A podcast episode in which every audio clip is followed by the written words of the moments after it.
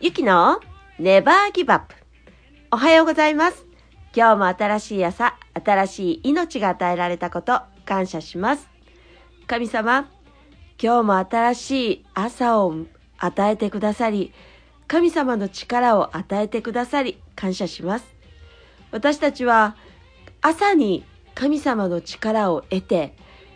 一日をパワフルに過ごせること、感謝します。古い自分では前に進めないことを神様は何度も教えてくださいました。だから朝ごとに新しくなって、そして新しい今日という日を新しい気持ちでスタートできること、心から感謝します。このお祈りを愛するジーザスの皆を通して神様の見舞いにお捧げいたします。アーメン改めましておはようございます。12月に入って皆さん忙しくなってきているのではないでしょうか。私もバタバタと忙しくなってきているんですけれども、それでもそんな忙しい中でも神様との時間を取ることを忘れずに、会話を少なくなることもなく過ごせるように気をつけています。皆さんはどうでしょうか？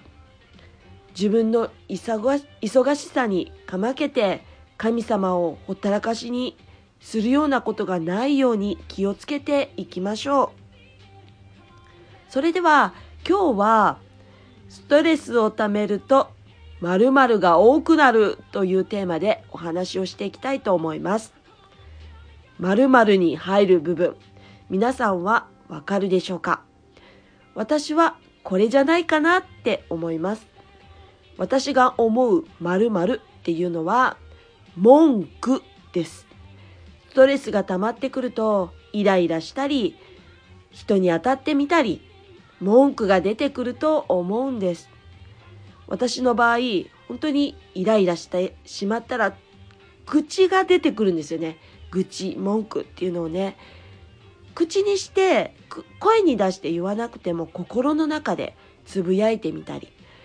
同じことなんですよ。声に出さなくても心の中で思うっていうことは心の中で文句を言っているっていうことと同じことだと思います。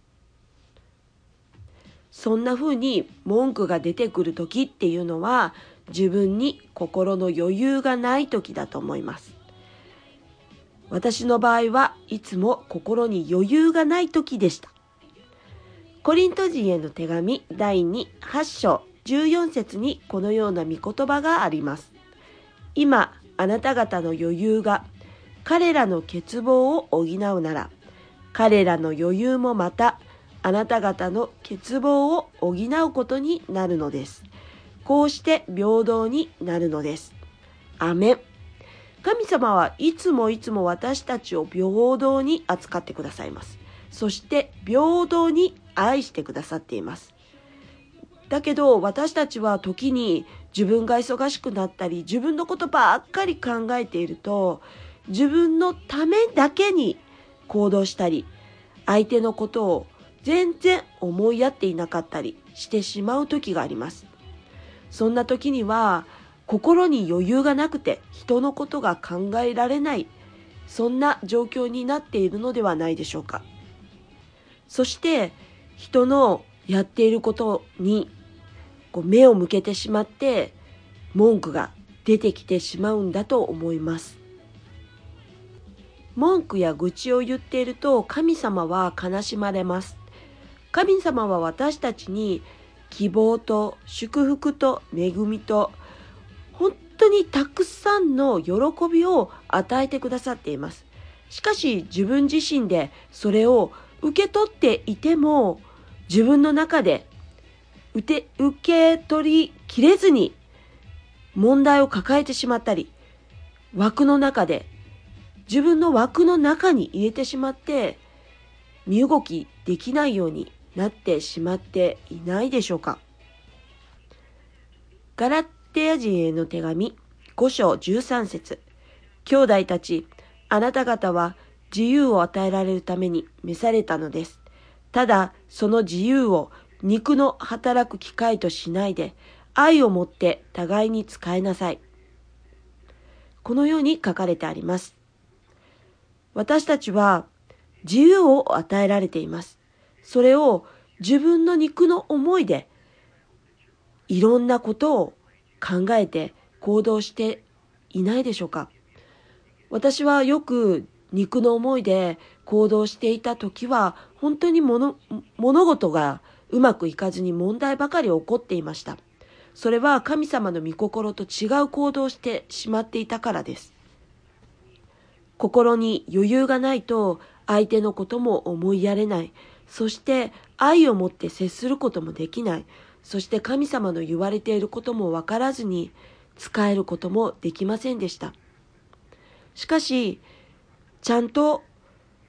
心に余裕を持って神様との会話をしっかりとしている時は神様が何て言っておられるのかわかるようなそんな感覚になります。御言葉が浮かんだり誰かの口を通して教えてもらったりそういった教えがあるんですね。ちゃんと心に余裕があるから聞く耳も持てるんだと思います。ストレスを溜めているとそういったことが全てこう消されてしまうというか神様に目を向けれずに肉の思いの方が勝ってしまって本当にしんどくなってくると思うんです。そうやってしているうちに文句が出て愚痴って人を傷つけてしまうそんな結果になってしまうのではないでしょうか私はストレスを感じる時っていうのは大抵体が疲れている時です体が疲れているっていうのは本当に何も気力がなかったり体力がない時はいい仕事もできませんしかししっかりと休んで体力をこう回復してそして復帰して仕事に戻ると本当にいい仕事ができるんです。創世記2章2節から3節神は第7日目になさっていた技の完成を告げられた。すなわち第7日目になさっていたすべての技を休まれた。神は第7日目を祝福し、この日を聖であるとされた。それは、その日に神がなさっていたすべての創造の技を休まれたからである。アメン。このように神様も6日間いろんなものを創造されて、そして7日目には休まれたんです。安息日として聖なる日、祝福として7日目に休まれたんです。だから私たちも休む安息日というものがとっても大事なんです。私は経済的に困っていた頃休むことが本当に怖かったんです。恐れていました。休めば仕事を休むということはそれだけお給料がなくなるということです。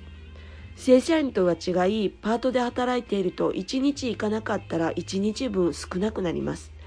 そのことが怖かったんです。しかし神様は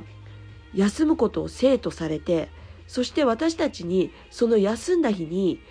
本当にゆっくりする時間を与えてくださって力を蓄えることを教えてくださいました